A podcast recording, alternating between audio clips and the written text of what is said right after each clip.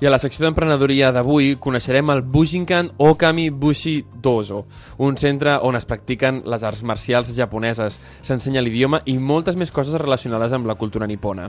A més, el centre ofereix una sèrie de tallers i activitats i permet el lloguer de les seves sales a la gent doncs, que vulgui practicar allà doncs, arts marcials o qualsevol altre tipus d'activitat.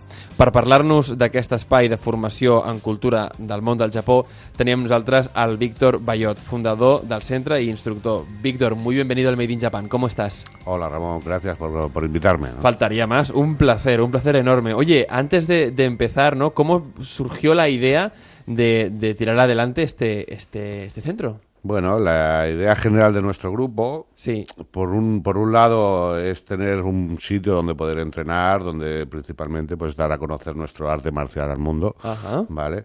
Y por otro, por otro lado, pues eh, también la parte cultural o la parte eh, nipona, ¿no? La parte más cultural, no diría moderna, sino más tradicional. ¿no? Ajá. Eh, Pero a ver, ¿qué arte marcial hacéis? Porque entiendo que, que al- al- hay alguna solo o hay más de una.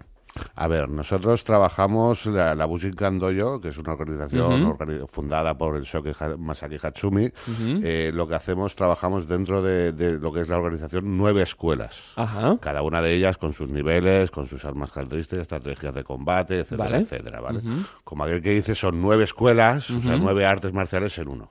Vale, ok. ¿vale? Las trabajamos o las estudiamos eh, individualmente, pero también el conjunto y la- lo que es lo que es la como te diría la, la visión personal de, Vale. del soque, ¿no? Ajá. Y de cada instructor. El soque es el, el- el instructor jefe, ¿no? El soque. Bueno, el soque es el heredero, es el Ajá. heredero de las tradiciones de línea. las nueve escuelas, Ujú, ¿vale? La. Bushinkan Dojo, la Bushinkan como organización es joven, es moderna, pero las escuelas que la componen datan del siglo XII, del siglo XVI, o sea, que quieras o no, son escuelas más tradicionales. Están juntadas en una que es la Bushinkan Dojo, eh, la cual vosotros estáis representando aquí en Barcelona, ¿no? Exactamente. ¿Alrededor de, de, cuánta, de cuántos practicantes tenéis en el dojo? En el dojo, contando a los peques eh, y los Peques y todo, ¿eh? Sí, sí, sí, sí. Fantástico.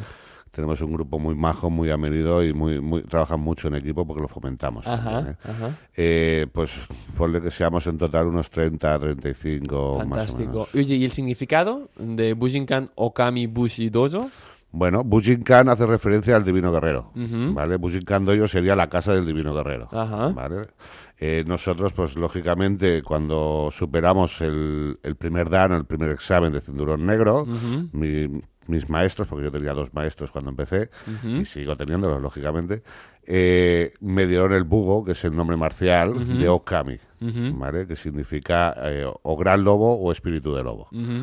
Eh, Bushi es guerrero, pues, Bushi, sí. ¿eh? Ujú.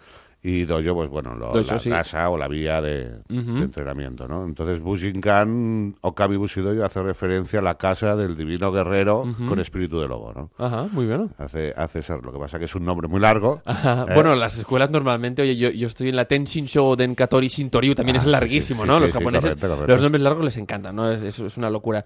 Oye, eh, ¿organizáis también competiciones? Eh, ¿Sois una escuela que tiene competición o no? Bien, eh, ahí te- tendría que matizar, Venga. ¿vale? O sea, mm, una cosa es eh, el arte marcial enfocado al deporte, Sí. enfocado a, a la competición, con Como sus normas, el con sus karate, reglas. el judo, correcto, ¿no?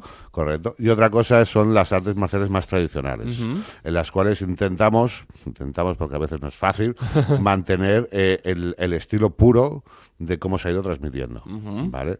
Lógicamente nuestro arte marcial ha sido basado en, en técnicas probadas en campo de batalla, quiere decir que esa- ese guerrero luchó, ganó y ¿Y luego enseñó? empezó a, formar eso a sus hijos, porque antes Ajá. era de, de generación en generación, no, no cualquiera podía practicarlo. Ujú, Y, y intentamos ser lo más puro posibles. ujú. Mm, Es que a veces ni, ni los japoneses son tan puros como nosotros. ¿eh?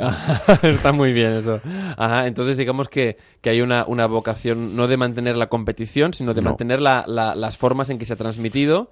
Yo, Ajá. la manera que yo tengo de enseñar, porque también cada instructor es libre.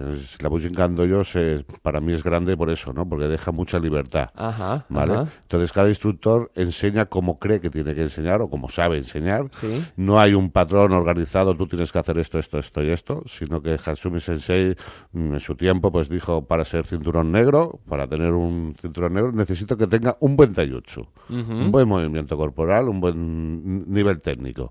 Y a partir de ahí cada cada maestro o cada instructor pues hace lo, lo, conveniente, ¿no?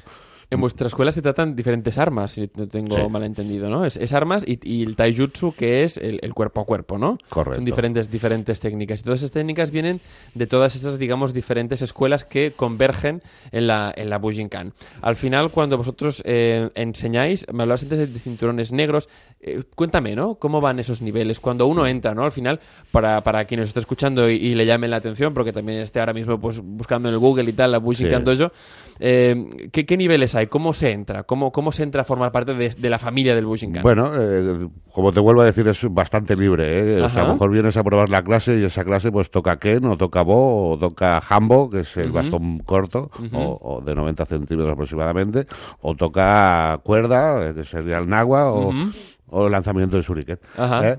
O sea, no, no hay un, un nivel para cada para cada alumno, mejor dicho. ¿no? Sino que, bueno, hoy tocas una cosa, mañana tocarás otra, trabajamos proyecciones, trabajamos luxaciones, Ujú. golpeos, patadas, eh, formas de caída, rodamientos, eh, todo tipo de armas, el TS, que sería el abanico, el kusarifundo, que sería la, la cadena con pesos, trabajamos la nagua, que la nagua, esto es bastante interesante porque muchas armas que llevan cuerda era el pelo de la mujer o el pelo de un caballo, que lo y era muy resistente y flexible. Vaya. ¿Vale? Eh, no solamente es cadena dura y fuerte, ¿no? Trabajamos el Toami, por ejemplo. El Toami es la red de pescadores. Y realmente es una escuela muy de ninja, ¿no? Por lo que Sí, estamos escuchando. sí, es sí, decir, el- el ninja se acostumbraba a usar, bueno, era un, un plebeyo y se acostumbraba a usar cualquier cosa que pudiese tener a mano, ¿no? Sí, correcto. De hecho, la figura del ninja está muy mitificada. eh, razón de Shinobi, vamos a hablar del Shinobi, ¿no? Exacto, Quizás es ninja más es, más más- americano, ¿no? Más americanado.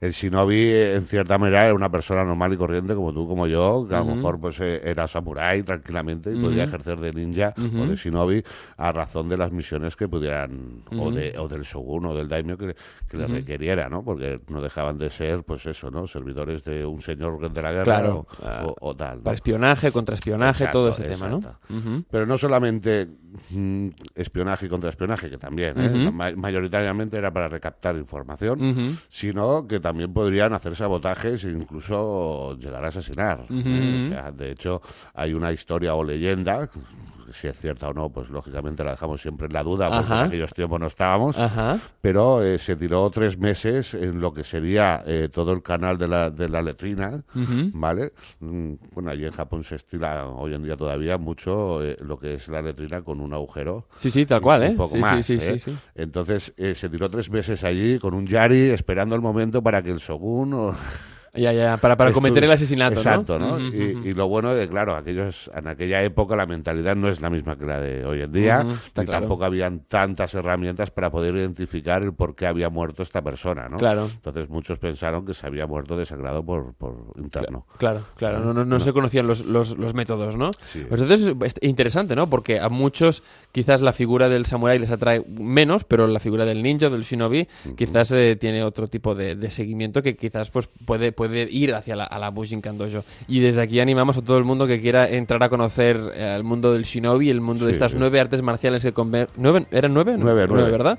Que convergen en, en Bujinkan eh, Dojo, pues que os pasen a, a conocer. Recordemos la, la dirección, por favor. Calle- la calle Trovador 35. Calle Trovado 35 Guinardó. en el Guinardó.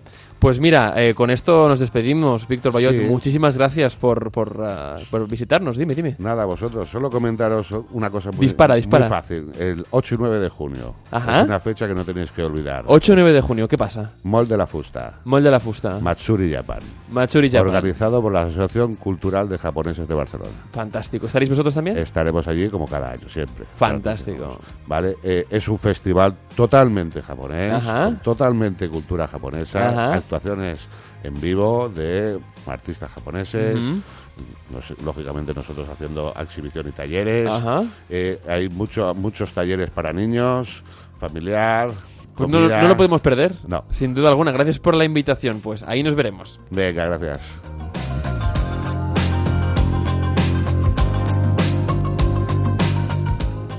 A Onda Cero Catalunya, Made in Japan.